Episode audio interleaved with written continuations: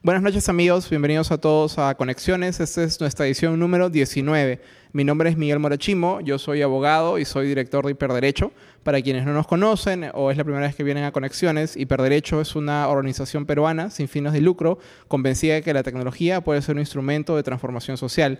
Y nosotros somos un colectivo de profesionales que analiza críticamente la tecnología y evalúa hasta qué punto pues, está empoderando o no a los peruanos y a los usuarios de tecnología en Perú.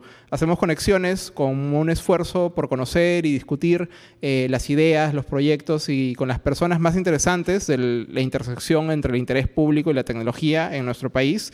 Y lo hacemos todos los meses como un evento gratuito también para conocernos y conectar.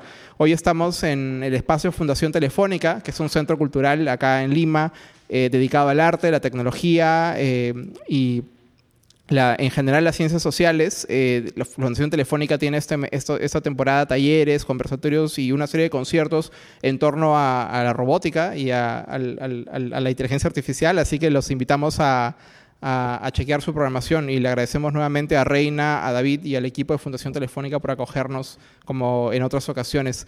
Esta noche me acompaña Mariana Alegre. Mariana, ella es abogada, estudió Derecho en la Católica, tiene un par de maestrías, una en Derechos Humanos, tiene también una maestría en Diseño de Ciudades en la London School of Economics y desde el año 2010 es eh, directora ejecutiva del Observatorio Lima Cómo Vamos. Mariana además hace un montón de otras cosas, como ser profesora universitaria, también escribe columnas en los periódicos y estamos muy contentos de que nos acompañe esta noche. Les pido un aplauso, por favor, para Mariana. ¿Qué tal, Mariana? ¿Cómo estás? Gracias por venir. Gracias a ustedes. Muy bien, pero no diría que soy abogada. No. Diría que estudié Derecho. estudiaste Derecho. Porque tú debes ser más abogado que yo, de todas maneras. ¿Es por, ¿Es por un tema de titulación? Eh, no, creo que es por un tema de, final de profesión. ¿no? O sea, creo que estamos en un momento en el que ya la carrera que estudias no determina lo que haces. No, absolutamente. es, una es una puerta de entrada a todo lo demás. Así es. Entonces, nada, soy más urbanista que abogada. Esto, Mariana, siempre empezamos eh, conexiones porque es una excusa también para conocer un poco a las personas y siempre empezamos conexiones haciéndole la misma pregunta a todos nuestros invitados, que es si te acuerdas cómo fue la primera vez o cuándo fue la primera vez que usaste internet.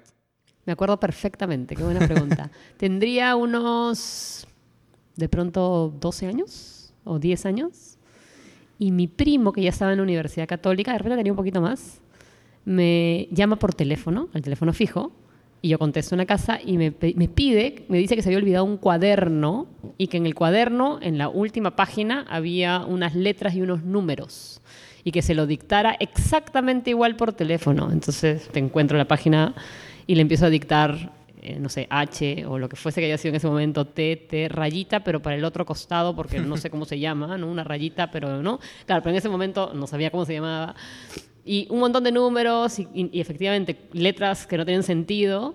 Y él me explicó en ese momento como, necesito que me entregues la información exactamente como está ahí escrito y no te puedes equivocar y lo repasamos varias veces.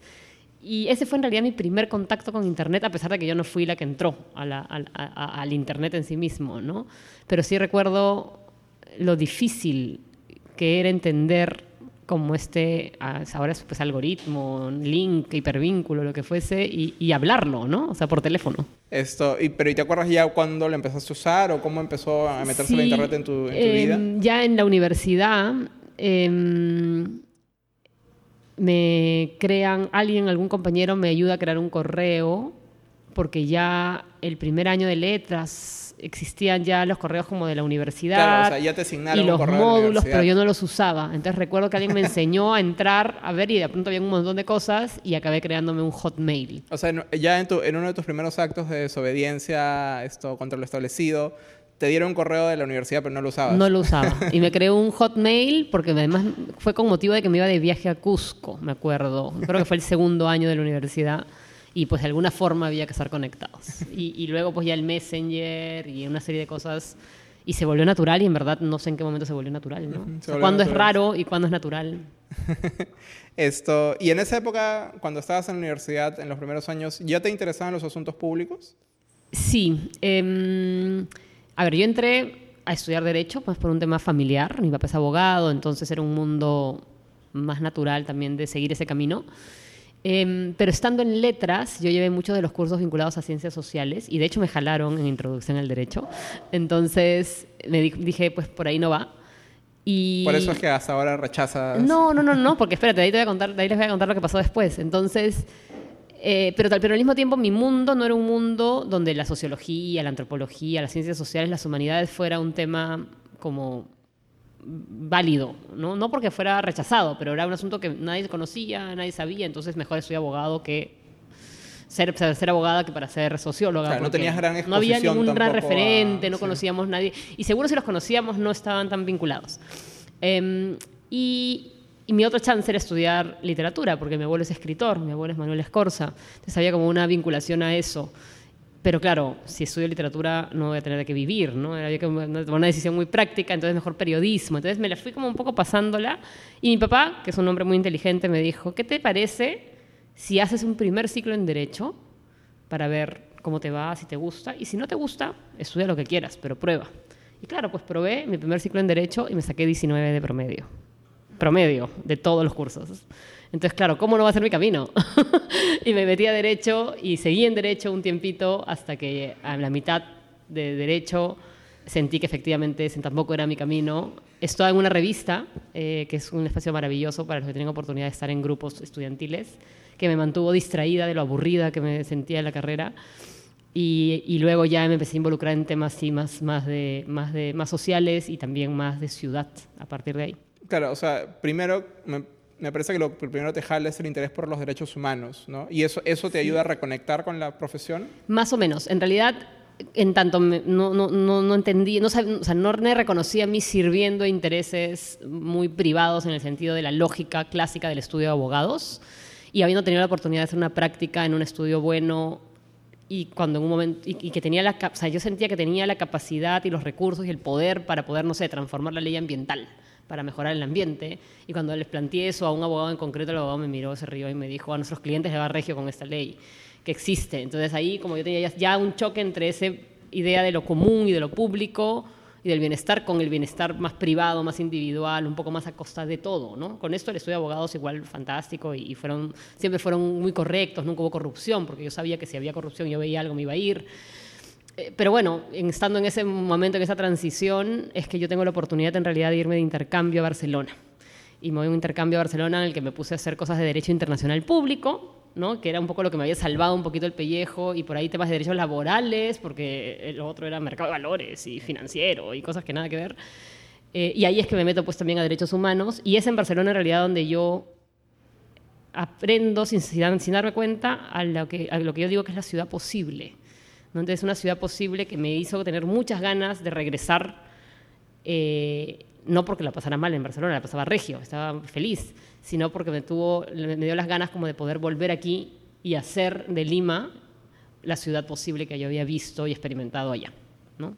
Y entonces ahí es donde te queda el bichito de poder... Que en esa época existía algo así como, un, como una disciplina, una rama del derecho o un grupo de estudios de derecho enfocados en temas de la ciudad no que yo había descubierto, existe una cosa que se llama el derecho a la ciudad, que luego yo entro en contacto posteriormente, pero hay dos cosas en Barcelona que creo que a mí me marcan en temas de, enfocarme en estas cosas. Por un lado, la experiencia misma de la ciudad, ¿no? Entonces yo, vivía con un presupuesto mínimo para el momento en el que yo además me voy a intercambio, era el peor momento de la economía familiar, mi papá le había ido fatal con algunas cosas, entonces no teníamos plata.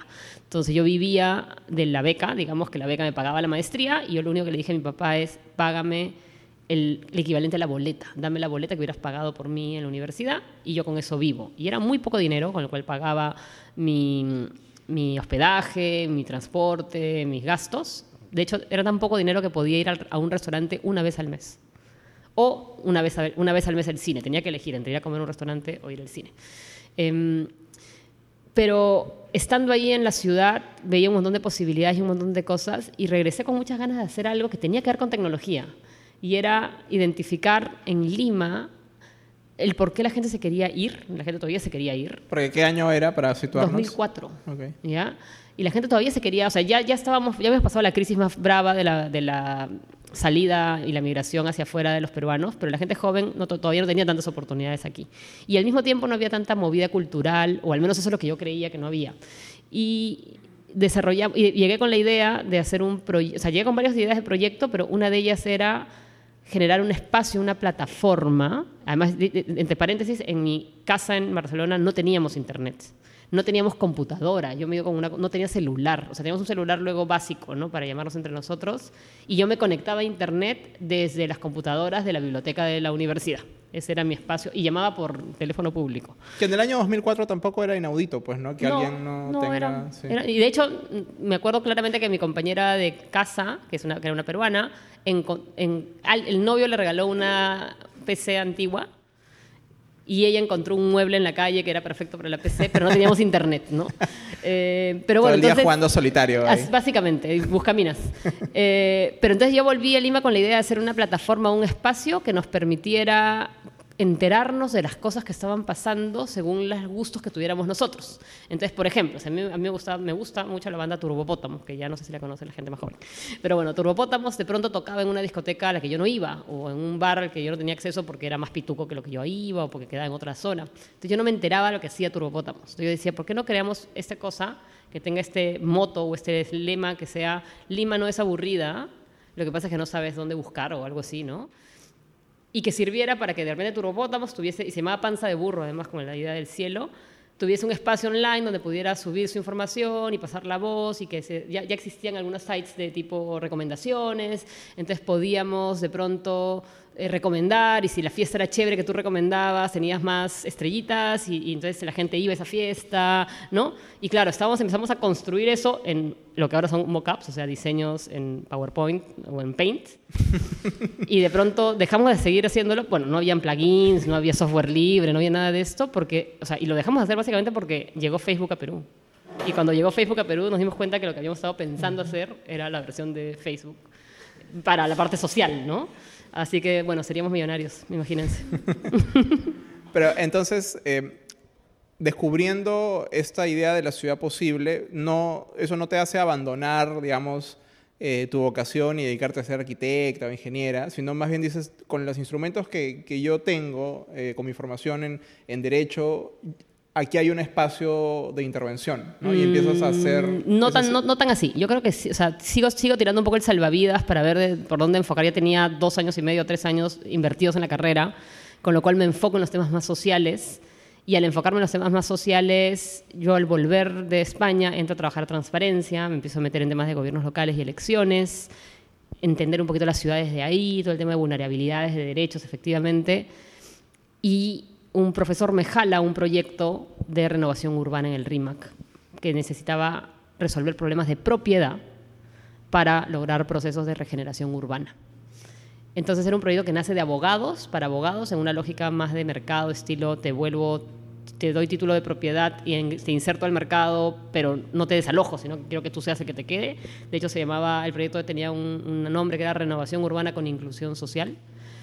Em, y ahí yo entro y si bien mi trabajo no era buscarme mirar los títulos de propiedad en registros públicos, eso lo hacía alguien, eh, entro al tema de la ciudad de manera un poco más autodidacta también, pero más clara, y, ahí conecto con lo de Barcelona, conecto con mi experiencia en, también en gestión de con gobiernos locales, y ya se empieza pues a formar un poquito esta idea de la ciudad, ¿no? Y sobre todo de, de la ciudad como un espacio diverso, ¿no? Porque quizás uno pensaría pues que las ciudades en Perú pueden ser o deberían ser como las ciudades en otros países, pero más bien creo que esa experiencia le ayudaría a uno mucho a darse cuenta de la diversidad de ciudades o de espacios sociales o espacios urbanos que existen dentro de una ciudad. ¿no? O sea, no todas las ciudades tienen que tener su pista para ser llamada ciudad. Sí, y, y, eso sí es, es, es, importantísimo. De hecho, para mí ese es un aprendizaje casi que posterior, ¿no? porque yo en realidad mis referencias no eran hasta ese momento tantas. Tuve además chance en ese viaje, ese año que viví ahí, de viajar por otras ciudades.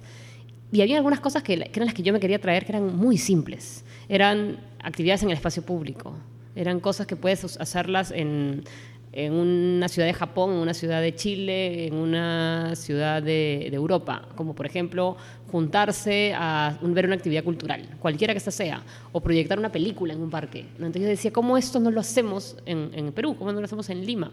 Eh, ¿Y cuánto cuesta además? O sea, claro, en ese momento un proyector costaba seguro 600 dólares, ahora deben costar menos. Era, podía ser caro, pero no era tan caro, ¿no? O sea, no estamos hablando de la mega infraestructura, los millones. Entonces, eso también se puede gestionar, también se puede pensar en ciudad desde la gente. Era como un poco la, las preguntas que yo me hacía. Y las cosas para las cuales yo quería volverme, ¿no? No porque, de nuevo, la pasé bacán, o sea, estaba feliz en Barcelona, usaba bicicleta para ir a, a, a la universidad, hice mi primera chamba urbana realmente, que me pagaran, me pagan como informal. Eh, en, en, encuestas en trenes de cercanía origen-destino, que es el trabajo más base de la planificación del transporte y del análisis del transporte. Entonces, que es parte, preguntarle a la gente que aborda un tren a, a dónde, va, va, cómo va, para dónde está yendo, qué motivaciones lo llevan a hacer esos viajes. Me acuerdo que yo conocí una chica que la que entrevisté y había que preguntarle a dónde vas. Y me decía, pues a la otra ciudad, ¿no? Tal. ¿Y a qué vas? A nada. Ya, pero ¿a qué vas? ¿A pasear? No, no, a nada. ¿A estudiar? No, a nada. ¿Y qué vas a hacer ahí? Nada. ¿Y te vas a encontrar con alguien? No, no sé. ¿Ya quieres a volver? No, no sé. O sea, era, en ese momento aprendí luego que había ese concepto de los nini, ni estudian ni trabajan. Y era claramente un ejemplo de ese, de, de, ese perfil, ¿no? O sea, una chica pues joven, pero un poco perdida, un poco, pues que en, en literal en nada, ¿no? Y bueno, esos aprendizajes generaron un montón de sumas a, a lo que luego eh, acabé haciendo. Que claro, es, que es Lima Cómo Vamos. Uh -huh. Cuéntanos un poco de esa, sí. para quienes nunca han escuchado Lima Cómo Vamos. A ver, bueno, Lima Cómo Vamos cumple 10 años ahora. Es un proyecto no municipal, o sea, no es parte de la Municipalidad de Lima ni del gobierno. Eh, de hecho, tiene unos socios fundadores, eh, que son el Grupo RPP, Asociación UNACEM, la Universidad Católica. Hace un par de años estamos con RIMAC. Y lo que hacemos es concentrarnos en, por un lado, los datos y los indicadores vinculados a la ciudad en temas de calidad de vida urbana. Entonces eso engloba un montón de cosas, ¿no? O sea, no solo transporte o, vivienda, pero también educación, salud, economía. Eh, y con eso lo que hacemos es pensar que la información que tenemos nos ayuda a tomar mejores decisiones y por lo tanto entregarla a las autoridades o ciudadanos o medios de comunicación o ministros o quien le toque en el formato que funcione. Entonces generamos conocimiento, que es una primera C, lo comunicamos, que es una segunda C, y otra cosa que hacemos es que conectamos, o sea, conexiones, un poco en la mira del nombre del espacio que nos reúne. Eh, porque ya nosotros articulamos con una serie de aliados y, este, eh, y, especialistas, pero también conectábamos a, terceros, ¿no? Oye, tú júntate con tal porque están haciendo una cosa parecida, ¿no? Entonces, eso también fue algo que trabajamos mucho y hace unos cinco años que tenemos este otro proyecto que se llama Ocupa tu calle, también tenemos la A, ¿no? La A de acción, porque también hacemos eh, acción, hacemos cosas. Claro, que Ocupa tu calle sería como el brazo más activista de Lima como sí, vamos, ¿no? Bastante más activista. Hubo todo un debate sobre si el Ocupa tu calle debía estar alojado o no dentro del Lima como vamos, porque el como vamos es más un observador, un poco más institucional. El, el Ocupa tu calle es, pues, eh, pura fiesta y movimiento. este, eh, pero, pero sí, cuando, cuando llegó la posibilidad de hacer el proyecto, las primeras acciones, sentimos que el Lima como vamos le va a dar más fuerza y por lo tanto decidimos usar esa plataforma para esa fuerza. Claro, y para quien no, no lo conoce, ustedes en Ocupa tu calle lo que realizan, lo que estudian y difunden es esto, intervenciones urbanas, ¿cierto? Sí, que, tiene que, que ver... No, no, se no son intervenciones de una banda armada no. a algún lado, no es una intervención policial. No, no es, no es una intervención armada, es una intervención urbana. eh, lo que hacemos es básicamente recuperación o, o, o, o promoción o mejora o activación del espacio público. Y entonces nuestra guerra, pues estamos en una guerra, es contra los letreros de prohibido pisar el césped o de prohibido jugar la pelota o no tocar el jardín, ¿no? Eh, nuestra guerra es contra las rejas en los parques, eh, contra las, las ban los bancos que tienen púas, ¿no? Este, porque hay bancos que tienen púas. O las eh, ventanas que tienen púas para que no te sientes. Que no, o sea, cualquier murito pues parece que es como impoluto y que nadie lo toque porque es mío, ¿no? Y, y, y entonces es nuestra lucha es un poco contra eso, entonces nuestro objetivo es a través de la estrategia de la transformación de espacio público, que a veces puede durar una cantidad de tiempo determinado, a veces se mantiene, es transformar a la gente. Entonces, transformar al que toma la decisión a nivel de la política pública, la vecina o el vecino que no están tan seguros si quieren que al parque venga gente de otros lados, este, eh, o, o, simplemente a la lógica del disfrute de la ciudad como quiera que esta esté planteada a una ciudad más abierta y más inclusiva. Y un concepto que, que, a mí me gusta mucho que ustedes predican es el de desobediencia urbana. ¿Nos sí. puedes comentar un poco más de qué trata? Sí, sí, sí. Yo no sé si cómo vamos lo predique tanto, porque es como una institución.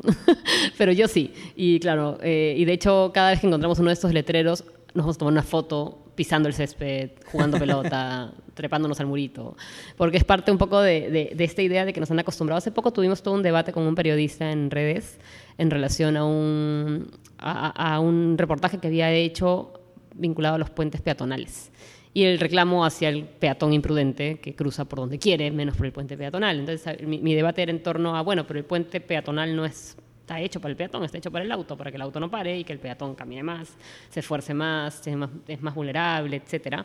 Y además el caso que él usaba, que es el caso que yo siempre uso, es el del Hospital del Niño, con lo cual a niños enfermos los mandas a subir por el puente peatonal. ¿no? Para que el auto no pare en la Avenida Brasil, que no es la vía más rápida de la ciudad, ¿no? Eh, y él en algún momento me decía que, pero que la ley estaba así, que la ley estaba dada, que si había un puente peatonal había que cumplir la ley. Que, había que, que si ya estaba la ley, eso era, que si había que debatir el diseño, lo que fuese, el enfoque está bien, pero que la ley estaba puesta, había que cumplirla. Y yo le dije que no, que si la ley está puesta, y nos trae nuevamente el derecho, si la ley está dada y la ley es mala, hay que cambiarla, no hay que cumplirla, ¿no? Entonces, sí, llamamos un poco a la desobediencia urbana en ese sentido, eh, que validando, digamos, esos peatones, entre comillas, imprudentes que cruzan cuando no deben, justamente porque el diseño de la ciudad los está llevando por el camino que no, no es correcto, ¿no? Eh, y aunque, y por eso vamos un poco con cuidado, porque claro, desobede desobedecer las normas es como pues demasiado rebelde, ¿no? Es como, es peligroso, genera la informalidad, estoy atrayendo pues este, eh, no sé, todos los males del mundo llegan pues por incumplir las normas, ¿no? Entonces creo que va un poco más en el sentido de justamente esta reflexión de lograr un espacio en el que las leyes, los sistemas, las reglas estén pensadas en nosotros y no en la ley por ley. ¿no? Claro, que por ejemplo es un, que es un concepto que en otras disciplinas está completamente adaptado. ¿no? Por ejemplo, no sé si tú conoces que en diseño se usa mucho el ejemplo de la gente que construye jardines y al construir un jardín para pasar de un lado a otro y al inicio no le diseña un camino peatonal, sino que espera a ver cuál es la parte del jardín que más rápido se desgasta porque la gente empieza a cruzar naturalmente por eso y es sobre ese camino desgastado que pone él esto, ¿no? Que es bueno, esa que... es la línea de deseo, ¿no? O sea, la línea de deseo nos determina justamente por dónde la gente se mueve y para qué se mueve la gente. O sea, lo que nos toca es mirar también a dónde, a dónde están yendo las personas. Están cruzando de esta manera y por lo tanto no usan el puente peatonal o lo que fuese porque hay un paradero de transporte público, un atractor relevante o porque hay un, un señor que vende comida buenas, entonces el mundo va a comprar la carretilla. ¿Cuál es la necesidad de ese viaje? Y en ese sentido puedes replantear algunos de los espacios y el equipamiento para acompañar esa necesidad de mejor manera. Entonces, si tienes efectivamente un paradero sumamente mal ubicado, que al mismo tiempo es peligroso, pero que es la única vía para llegar al lugar de destino, pues acondiciona para que funcione mejor. O si por el contrario, el lugar de destino no es el paradero, sino es al frente, mueve el paradero al punto que en teoría es conveniente. Es, eso tiene que ver con diseño urbano. Y lo mismo pasa en esta sala. O sea, acá tenemos ya, y, na y nadie les ha dicho ustedes siéntense en las sillas. O sea, se saben, se sabe que ustedes están en la silla, nosotros estamos aquí conversando. Eh, pero si no hubiesen sillas, algunos estarían en el piso, otros estarían parados, otros se vendrían acá a apoyar. O sea, la ciudad y el diseño y el entorno también guían nuestro comportamiento, ¿no? Entonces, cuando yo reclamo, cuando me dicen, es que todos somos unos animales, los peruanos no saben manejar y son unos brutos, tal por cual, inserte su, su frase eh, ofensiva favorita, eh, es ese mismo inculto, ese mismo peruano maleducado que se porta perfectamente bien en una iglesia. ¿No? Pero no se está portando bien cuando está manejando, cuando es chofer del conductor, o cuando es peatón, o cuando lo que fuese. O en el extranjero. O en el extranjero, ¿no? O en el Callao. En el Callao los conductores bajan la velocidad. Tiene que ver un poco con diseño, tiene que ver también, por supuesto, con coerción y con control. Entonces, claro, una campaña de educación, sí, bienvenida, en tanto ofrezcas las condiciones para que el acto que pides que ocurra pase naturalmente.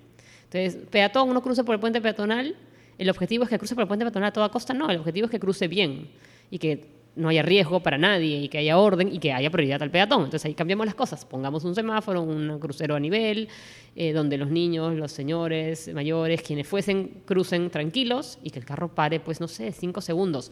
Obvio, si vas a dejar que el carro pare 15 minutos, no, no funciona tampoco, ¿no? Entonces equilibra, ¿no? Y esta reflexión sobre el espacio público, aunque no lo creas, tiene mucho que ver con Internet. En, mmm pero todavía no me quiero adelantar a eso. Pero una cosa que, que yo es, que, que, que observo es esta tensión y esta evolución constante entre espacio público y espacio privado, que tenemos cada vez más espacios públicos que se comportan como espacios privados porque están llenos de reglas, porque tienen un horario, porque de pronto te cobran para entrar. Y cada vez tienes más espacios privados que aspiran a ser espacios públicos en el sentido en el que, eh, como tú a veces dices, ¿no? Le ponen eh, rambla, plaza, paseo, etcétera. Esto aspiran a que venga un montón de gente, pero igual están 100% reglados por criterios de lo privado, ¿no? Entonces, y al estar 100% reglados por criterios de lo privado, obviamente, pues hay sanciones, uno no puede entrar así nomás, uno no puede tirar basura así nomás, pero tampoco uno no puede hacer lo que uno quisiera, ¿no? Si uno se para, uno tiene derecho a pararse en una plaza pública y esto, dar un mensaje al público, a, uno tiene derecho a, a todo, todo, a expresar su, su, su, ciudadanía de una manera mucho más amplia en un espacio público que en un espacio privado, ¿no? Y yo siento que de pronto estas conversaciones sobre eh, todo sería mejor si estuviésemos más reglados, nos puede terminar llevando al espacio en donde todos los espacios públicos ahora se comportan como espacios privados y ya no queda nada de lo público, no queda nada de lo, de lo público en lo público. Sí, y, creo que la reflexión va también en torno al objetivo del espacio que se genera. Entonces un espacio como ese en el que estamos, que es un espacio de conversación, de ciencia, de tecnología, etcétera, etcétera, etcétera, en teoría funciona porque tienes un público objetivo y tienes una estructura que lo mantiene, ¿no? para que tengamos el espacio reservado, lo que sea que fuese. Esa gestión del espacio tiene también que trasladarse a la gestión de la ciudad, porque la ciudad asimismo, como espacio que es, obviamente que es mucho más grande, tiene que ser también manejado apropiadamente para que, que equilibremos todas las cosas que estamos buscando. Entonces, es cierto, todos podemos hacer lo que queramos, entre comillas, en el espacio público. ¿Hasta dónde? Hasta donde empiezan los derechos de los otros. Entonces no vamos a andar, no, es, que, no es que yo voy a hacer el cumpleaños de mi hijo, voy a toldar el parque y además avisar a los niños que no pasen, que, no, les, no, les, voy a invitar torta. O, no podría romper una banca del parque, por ejemplo. Exacto, ¿no? no voy a hacer vandalismo. Entonces ya si hago el cumpleaños, pues, y se acercan niños, o sea, es como que debería ser algo tácito que los niños que se acercan son bienvenidos al cumpleaños porque estás usando un parque público, ¿no? Este, eh, y ese gobierno, ese equilibrio de qué cosas sí puedo hacer y qué cosas no, es peligroso porque cuando se reglamentariza es como que entonces estoy caminando eh, a la derecha y que a la izquierda y, el sereno te va a tocar el pito. No, o sea, tiene que fluir y tiene que fluir dentro de unos límites más amplios de qué cosa está bien, qué cosa está mal o qué cosa es deseado y qué cosa no. Entonces, cuando la gente se me habla a mí del espacio público y todos los problemas que se generan en el espacio público, porque hay mucha gente, digamos, y a veces qué gente, ¿no? O sea, hay que ver también a quién le está molestando qué mi pregunta va en torno a qué es lo que molesta realmente. ¿Te molesta que el grupo de personas que está ahí sea migrante? sea del interior del país, sea de otro distrito, sea de una clase social distinta, porque se ponen a almorzar acá los taxistas. Entonces, ¿te molesta que los taxistas almuercen o te molesta que cualquier persona almuerce? ¿Te molestaría si es tu vecino? ¿Si es tu hijo con sus amigos? Entonces, la pregunta es, que tenemos que hacernos no es quién genera el problema, sino cuál es la emisión que se genera. Ruido, desorden, inseguridad, eh, basura, este, esas cosas son las que tenemos que mitigar. Entonces, si la pollería bota humo y huele todo a pollo, no vamos a cerrar la pollería, tenemos que meterle una máquina que capte el humo. Si el árbol bota hojas, ¿cuál es la solución? ¿Talar el árbol o recoger las hojas? ¿No? Entonces pasa lo mismo con el uso del espacio público. Entonces hay que llegar a esos puntos de equilibrio que promuevan el uso diverso, abierto, vital, pero al mismo tiempo que hayan estas reglas de conducta y comportamiento que sean compartidas. Y al igual como pasa en una iglesia, donde todos tienen el código clarito y nadie hace ruido, pues que en, el, en, los códigos en el espacio público los tengamos tan interiorizados que sabemos cómo funciona. ¿no? Entonces que la sanción social también venga de parte de eso. A lo largo de estos 10 años de trabajo en Lima como vamos, yo creo que también son 10 años en donde la autoridad de una, en una ciudad eh, y la forma en la que se administra y los problemas que tiene una ciudad están marcados por la tecnología. ¿no? Ustedes han apreciado, eh, ¿cómo aprecian eh, la irrupción de la tecnología en las ciudades desde su trabajo? Sí, bueno, lo primero y lo más base, digamos, que tiene que ver con el corazón de lo que hace el Cómo Vamos, es la la, el tema vinculado a transparencia y rendición de cuentas. O sea, eso es lo primero. O sea, la posibilidad de tener acceso a información, sesiones de consejo, documentos públicos, etcétera, hace que esto obviamente se democratice más y por lo tanto el rol fiscalizador y, y, vigilante de cualquiera de nosotros es más fácil. Obviamente, solo un ciudadano común y corriente, yo en mi casa y mi computadora, no necesariamente voy a tener la capacidad de eh, o sea, tener toda la información, procesarla y además generar incidencia. Y por eso existen organizaciones intermedias, como sería Hiperderecho, sería el Cómo Vamos, que O hacemos- los medios de prensa. Así es, que somos esos facilitadores para, ¿no? Entonces, en el caso de Ocupa tu calle, facilitamos la acción colectiva. Sabemos que es costosa, que genera problemas, entonces nosotros te facilitamos el proceso sugiriéndote que acá hay un material, acá hay un PowerPoint, acá hay un recurso, acá hay una charla, que te ayudan a que no tengas tú mismo que navegar mil veces en lo que otra gente está navegando. Eh, y lo otro es que, eh, o sea, de este eh, como primer punto, ¿no? como el, ganarse el primer check dentro de los niveles de lo que fuese que haya que, medir, tienes ya la versión máxima de la tecnología que tiene que ver, por un lado, con el Big Data, pero por otro lado, con estos conceptos de sea, movilidad como servicio, no sé, mobility as a service, o, este, o en energy as a service, donde ya no estamos hablando solamente de la infraestructura inteligente y por lo tanto conectada o internet de las cosas o lo que fuese, sino que ahora estamos migrando a un modelo en el que la el contacto, la transacción, el vínculo ocurre sobre plataformas y, y- gestionan procesos. ¿A qué me refiero con esto? Por ejemplo, una empresa de software que desarrolle un proceso en el que se hace seguimiento, donde mezcla toda la información de Waze, Google Maps y los centros de control de las municipalidades que deberían tener y deberían estar digitalizados, eh, junto con tus recorridos y tus tiempos de viaje que te permitan decirte qué ruta tienes que tomar mejor para y qué medio de transporte debes usar. Es algo que debería facilitar nuestra toma de decisión hacia un modelo de sostenibilidad, además, ¿no? Entonces, eh, ya no es simplemente voy a ir en auto, ¿no? Sino cómo, cómo llevo caminando y de repente va a salir un mensaje que diga, oye, en este momento que es hora punta, te vas a demorar 30 minutos en, en- en auto o en taxi. Si caminas 10 y luego tomas la bicicleta que está allá, la haces en 20 minutos y te va a costar el 30%. ¿no? Entonces tú ya juegas con esa toma de decisión. Obviamente eso tiene unos, unos retos enormes que pasan por la modernización en términos de tecnología de las instituciones públicas y, y los demás, pero también obviamente el, acortamiento de la brecha digital en las personas, en la población. ¿no? O sea, si bien la penetración de smartphones es cada vez mayor, no es, no, no es plena. ¿no? Y el Internet mismo no tiene acceso a toda la gente. Entonces hablemos de esto en, no sé, Iquitos, donde incluso tu acceso a Internet es malo, o sigue siendo malo, no sé si seguirá siendo malo o tan malo como antes. Pero entonces, hablar ya del Internet, y eso es algo que seguramente ustedes lo manejan mejor que nosotros, como un derecho o como un espacio para llegar a oportunidades, transforma también la forma como vemos eh, y cómo tomamos decisiones en la política pública.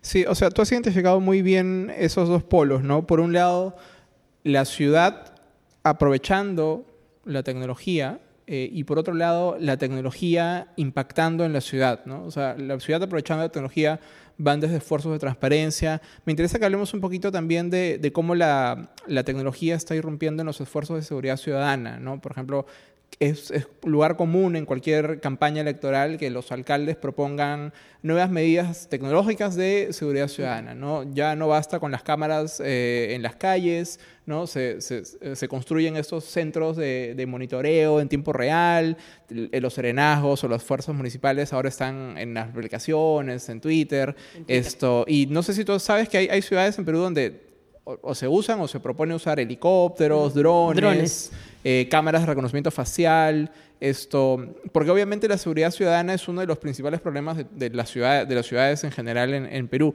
¿Cómo ven ustedes eh, la irrupción de la tecnología de esta manera y cómo termina, puede terminar afectando la idea de lo público y lo privado y los derechos que tenemos a la ciudad? ¿no? Sí, antes de entrar a reflexionar ese, ese tema, creo que hay una cosa que es bien importante que suele quedar fuera del debate cuando hablamos de tecnología. Eh, y es justamente el exceso, o sea, la pérdida de la simplificación en miras a la mejora tecnológica. Entonces, por ejemplo, en teoría, yo ya no gasto tiempo en ir al banco, todo lo hago, es más, me alguien me dice para ir al banco, es como, ¿por qué? No, qué pesado. Este, o sea, ya lo hago todo por internet, ¿no? Entonces, de mi celular, con mi aplicación, hago mis pagos, hago mis transferencias, te yapeo, te, o sea, hay como N circuitos, ¿no? Con eso, sin embargo, no es que el tiempo que ahora yo he liberado de ir al banco lo esté disfrutando. O sea, lo he llenado con otras cosas. Entonces, mientras, de hecho, literal, mientras venía aquí en el, en el Uber, que me vine, estaba pagando cuentas en mi aplicación de internet y conectándome por WhatsApp. Y eso hizo que yo además me mareara, porque claro, si uso el celular en el auto me mareo.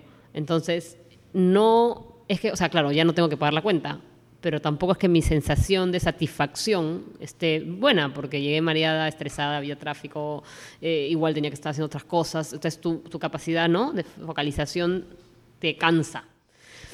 Entonces, creo yo que el retorno a algunas cosas simples van a hacer que nuestra calidad de vida sea mejor.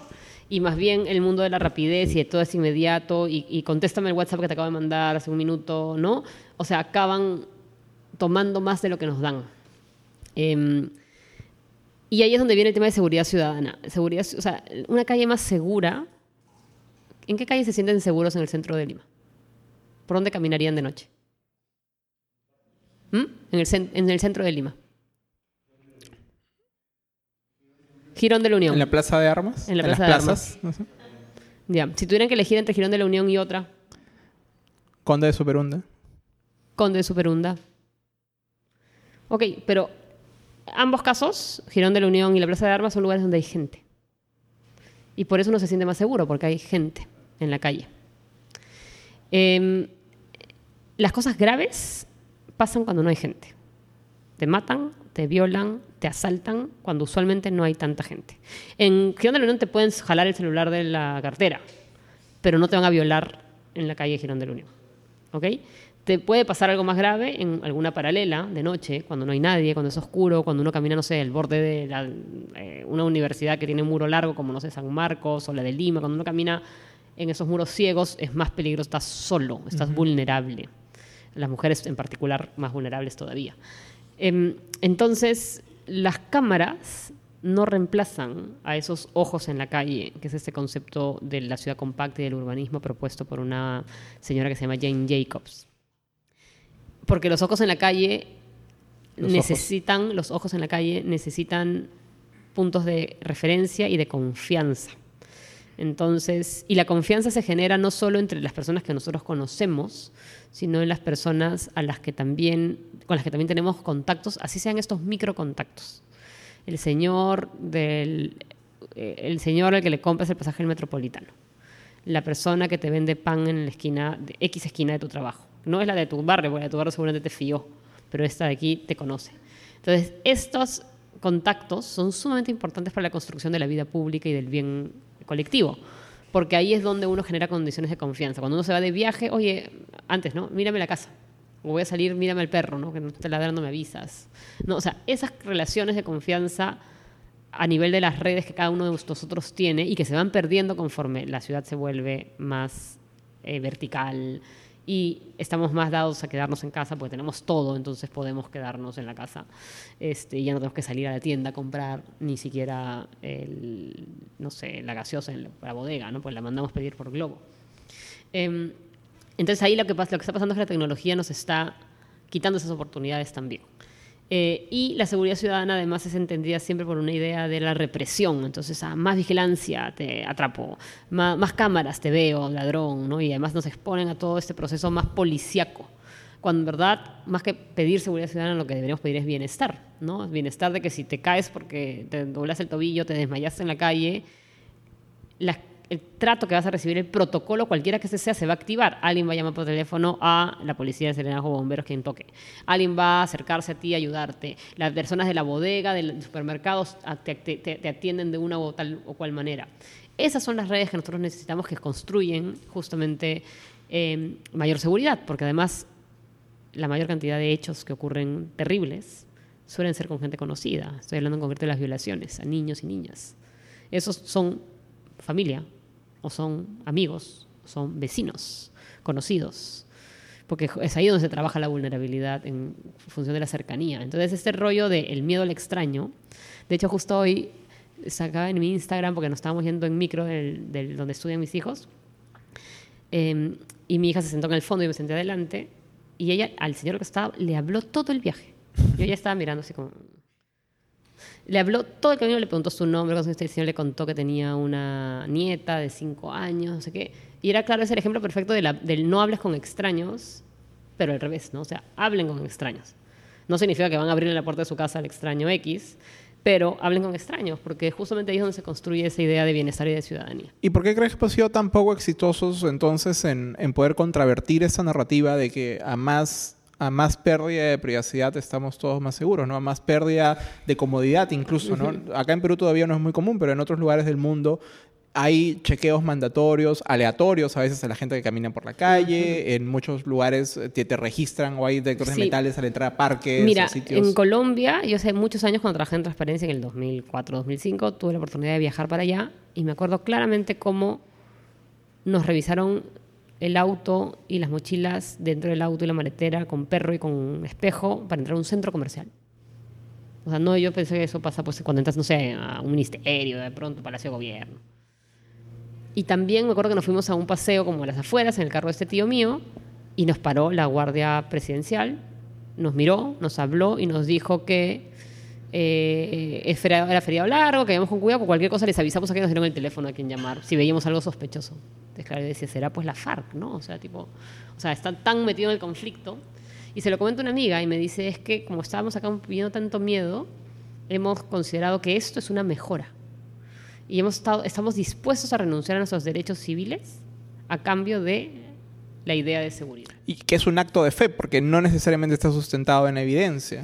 No necesariamente, sí puede haber algunas mejoras en términos de, de que de- de- disuades de una u otra manera algo, de nuevo, en la zona monitoreada, ¿no? pero las cosas no necesariamente ocurren en las zonas no, no- no monitoreadas. Eh, y creo que lo otro es que también pues, la cámara, al igual que el bypass, al igual que el, este, no sé, la, la obra, pues venden más que la inversión en cultura, que la inversión en, calidad educativa, que la inversión en softwares. De, no, o tienes que, hay una necesidad de hacerlo tangible. También basados en la tremenda desconfianza que tenemos en nuestras autoridades, porque la mayoría nos roba todo, ¿no? Entonces queremos ver que al menos la obra estés invirtiéndola bien. Solo que ahora se han vuelto más profesionales y no solamente, o sea, te hace igual la obra tangible que igual se malogra, o se desploma, o se cae, o lo que sea que le pase. Y claro, la, la evolución o, o la versión más esto más, más final de esta mirada de pongámosle más tecnología a la ciudad es este concepto de ciudades inteligentes, ¿no? O smart cities que a mí, o sea, yo siempre lo he escuchado, pero siempre me ha parecido a veces una falsa premisa. Tenía un profesor en la universidad que decía que eh, el- la inteligencia, los autos solo podían ser inteligentes, por ejemplo, el día que tú te subías un auto y en lugar de ir al trabajo te llevaba a la playa, ¿no? Esto... O, o nosotros que preferimos hablar de ciudadanos inteligentes antes que ciudades inteligentes. Eh, sí, o sea, yo- Porque realmente a lo que se refieren con ciudades inteligentes, y corrígeme, eh, es simplemente recopilar más datos eh, de cualquier tipo en toda la ciudad y tomar decisiones en función de esos datos. Eh, y no solo eso, también creo que recogen justamente estas, eh, estos procesos de tecnificación o de tecnologización asociadas a una serie de procesos. Entonces, por ejemplo, pero, que puede estar desvirtuado. Hace un tiempo un columnista decía, pero ya pues, ¿para qué hagamos planificación de transporte y planificación urbana o planificación de transporte? ¿Ya para qué? Si tenemos Waze.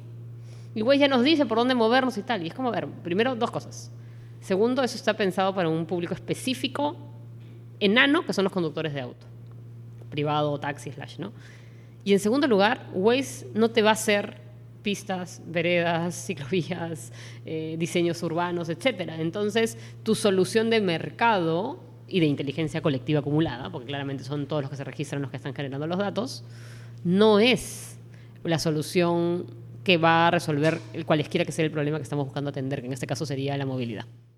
Claro, yo siempre juego con esta idea de la, infraestructura subyacente a la innovación, que yo creo que es este ar- arreglo institucional, pero también arreglo social y urbano, que es lo que soporta cualquier forma de innovación. ¿no? Entonces, claro, Waze puede ser una excelente idea, pero si no tienes... eh, si las vías alternas a las que te manda no- no son peligrosas o de pronto no están preparadas para recibir la cantidad de gente en la que te manda o esto o no tienes autoridades capaces de poder acumular esa información y tomar decisiones en base a eso eh, también tienes un problema en el que no puedes, o sea, puedes poner todos los sensores que quieras y juntar toda la data que quieres, pero si no sabes cómo actuar sobre ella es muy difícil. ¿Y, y cuál es el impacto que tiene? ¿no? O sea, Waze, por ejemplo, ha destruido calles locales.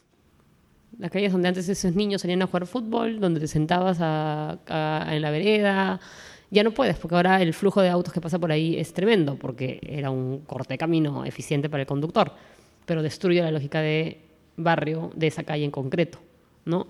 Entonces, ¿qué cosa vale más? El derecho del barrio de un grupo de personas, que seguramente además será reducida, o el derecho al libre tránsito de una cantidad X de conductores que quieren también cruzar por la ciudad. Entonces, ¿quién toma ese debate? O sea, ¿quién decide? ¿Tecnología por tecnología o tecnología con fin, que es un poco el, el, enfoque que ustedes trabajan. Claro, y, y, una cosa parecida también está pasando con todas las demás aplicaciones de transporte, ¿no? Desde las que te permiten transportarte en auto, las que ahora las que te permiten transportarte en moto por alguna razón, uh -huh. esto, las que te permiten transformarte en, eh, transportar, trans, transportarte en scooters, ¿no? Y cómo eh, han venido, o sea, eh, a, a, instalarse en nuestra ciudad y están cambiando la forma en la que experimentamos la ciudad. Uh -huh y tienes a las autoridades no sabiendo qué hacer con esto, ¿no? Porque... Bueno, no, saben qué hacer. Lo que suelen hacer es perseguirlas y, y, buscar este, fiscalizarlas, multarlas, eliminarlas en lo posible. Más bien, justamente creo que lo que hay que mirar es ahí por qué nace. Y ahí hablando desde una perspectiva pura de mercado. ¿Por qué aparece Pickup, que es esta aplicación para los mot las motos lineales en las que te puedes trepar y te hacen taxi? Porque hay una necesidad de conectar entre un punto y otro en algunos corredores de la ciudad, que son concretamente las conexiones entre las metros, o sea, las estaciones de metro metropolitano con destinos finales que no están servidos por el sistema. Entonces tienes un desabastecimiento de cobertura o de servicio en el sistema de transporte público que genera esos procesos que su, y al mismo tiempo se vuelven más eficientes con la tecnología. Entonces tienes más alcance. Lo mismo pasa con, con, con las aplicaciones tipo Uber y demás, que no son legalmente taxis, pero no siendo legalmente taxis, nos ofrecen un mejor servicio que el taxi eh, oficial registrado en la municipalidad. Y nos dan una serie de atributos que no teníamos, predictibilidad de tiempo, relativa seguridad, ¿no? Eh, trazabilidad del viaje, pago digital de tarjeta de crédito, lo que fuese, pero sigue siendo algo ilegal.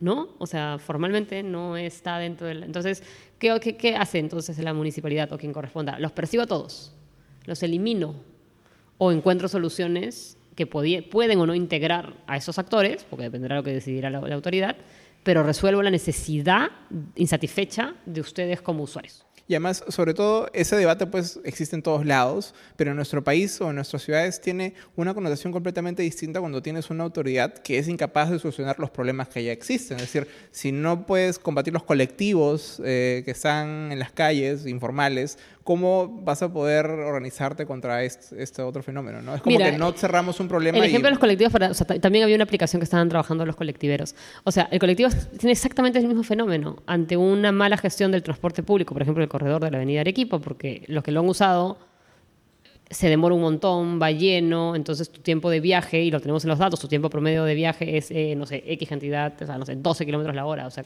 lo en bici más rápido.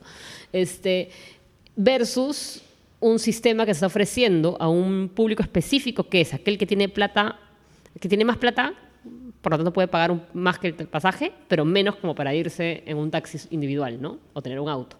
Entonces, entonces hay una serie de atributos que te dan comodidad, tiempo, eh, ruta, lo que fuese, costo.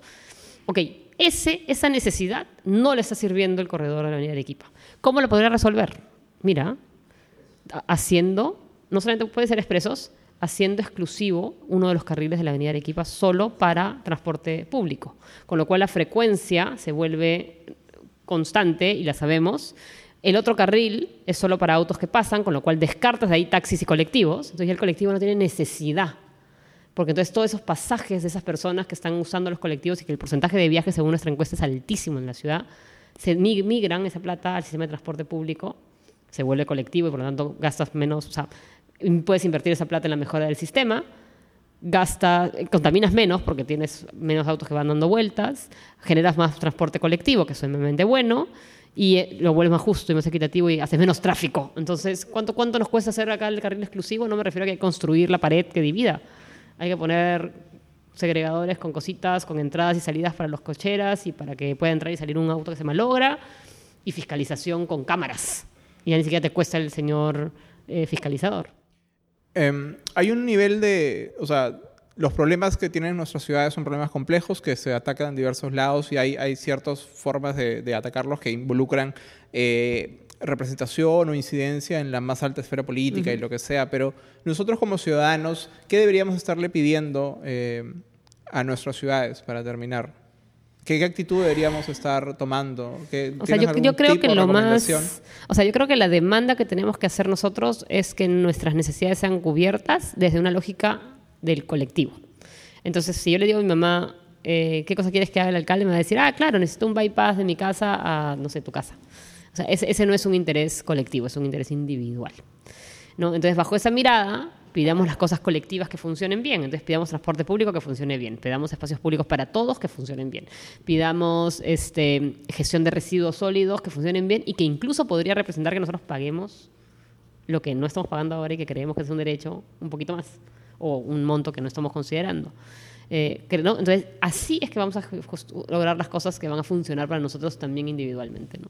Muchísimas gracias, Mariana, por acompañarnos. Eh, los invitamos a seguir a Lima Como Vamos y Ocupa Tu Calle en, sus redes sociales y a mantenerse al tanto del trabajo que hacen. No sé si eh, quieres decir algo más. Sí, em, tenemos una serie de programas abiertos en general a lo largo del año en, que se muestran ahí en las redes. Pero de manera concreta, en noviembre, el 5, 6 y 7, tenemos el segundo foro Ciudades Como Vamos. El día 6 no sé dónde va a ser, pero el 7 va a ser en el Teatro Municipal y vamos a tener también espacio para rendición de cuentas de alcaldes, eh, debates en torno a ciudad y a distintas cosas, de transporte y demás. Así que estén al tanto porque es un evento libre y gratuito y va a estar chévere para aprender cosas. Genial. Muchísimas gracias, Mariana. Les pido un aplauso, por favor, para Mariana.